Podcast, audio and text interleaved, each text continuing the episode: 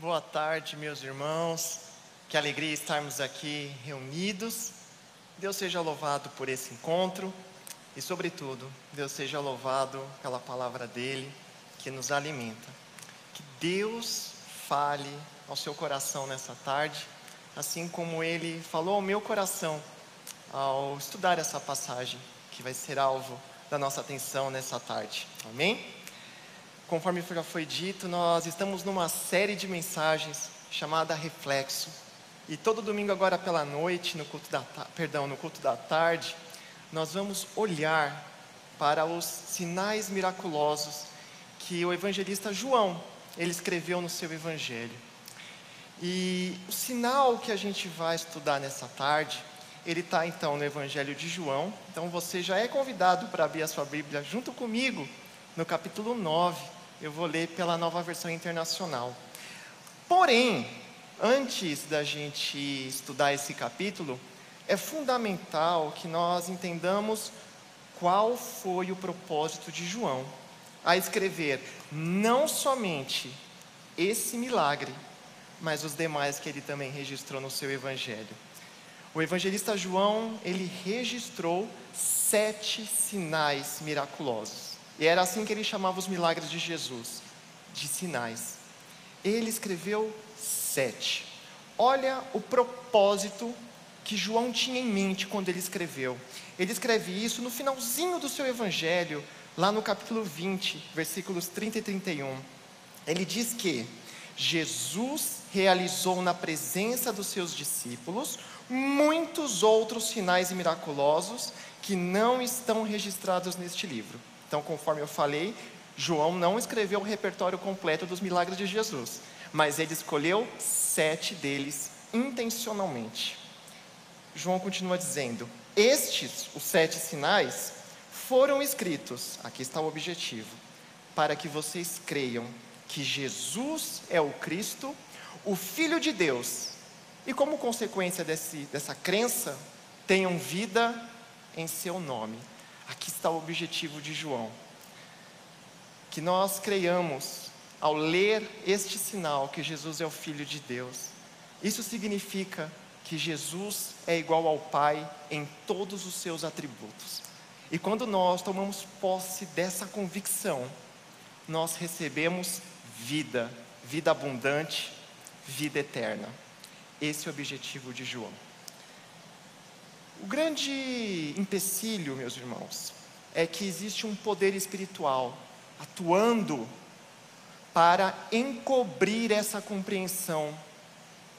O diabo, Satanás, é a força espiritual que está atuando para encobrir a compreensão de quem o Senhor Jesus é. Ele atua naqueles que rejeitam a Deus.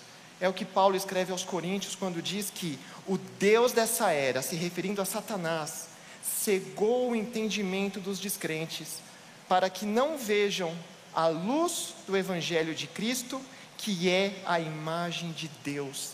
Satanás está por trás de toda incredulidade. Satanás, o mundo incrédulo, está sobre o domínio de Satanás. De forma que quando o Filho de Deus se manifesta em carne. Ele vem para destruir essa obra do diabo. E o Senhor Jesus vem então expor a sua luz para que nós possamos ter os nossos véus removidos diante dos nossos olhos e que possamos crer que Ele de fato é a imagem autêntica de Deus, a segunda pessoa da Trindade. A obra de Jesus é destruir essa obra de Satanás, trazer luz aos nossos olhos e o sinal, hum, o sinal não aponta para si mesmo, o sinal aponta para quem Jesus é, porque o sinal autentica a mensagem de que Jesus de fato é quem ele sempre disse ser. E nós vamos ver como isso acontece em um dos sinais. Um dos sinais miraculosos que, como eu disse, está em João capítulo 9. Então agora a gente vai fazer a leitura dessa história maravilhosa de quando Jesus ele cura um cego de nascença. Diz a palavra de Deus então em João 9, que ao passar, Jesus viu um cego de nascença. E os seus discípulos lhe perguntaram: Mestre, quem pecou, este homem ou os seus pais para que ele nascesse cego? E disse Jesus a eles: Nem ele, nem os seus pais pecaram, mas isso aconteceu para que a obra de Deus se manifestasse na vida dele. Enquanto é dia, precisamos realizar a obra daquele que me enviou. A noite se aproxima, quando ninguém pode trabalhar. Enquanto estou no mundo, sou a luz do mundo. E tendo dito isso, ele, Jesus, cuspiu no chão, misturou terra com saliva e aplicou-a aos olhos do homem. Então lhe disse: Vá lavar-se no tanque de Siloé, que significa enviado.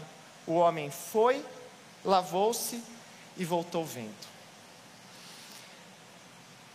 O milagre, o sinal miraculoso, tem como objetivo, então, mostrar quem Jesus é. E a gente vai ver por meio não só desses primeiros sete versículos, mas no restante do capítulo, como funciona o processo, então, de ter os nossos olhos desvendados.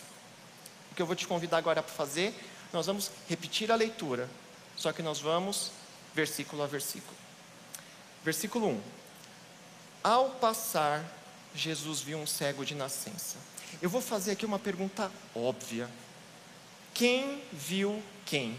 Foi o cego que notou a presença de Jesus e foi em sua direção? Ou foi o Senhor Jesus que viu o cego? O Senhor Jesus, ele deu o primeiro passo. Aquele cego foi encontrado por alguém que ele nem ao menos procurava. O início do processo de se conhecer quem Deus é parte do próprio Deus. De Deus vem a iniciativa de nos alcançar. Sempre.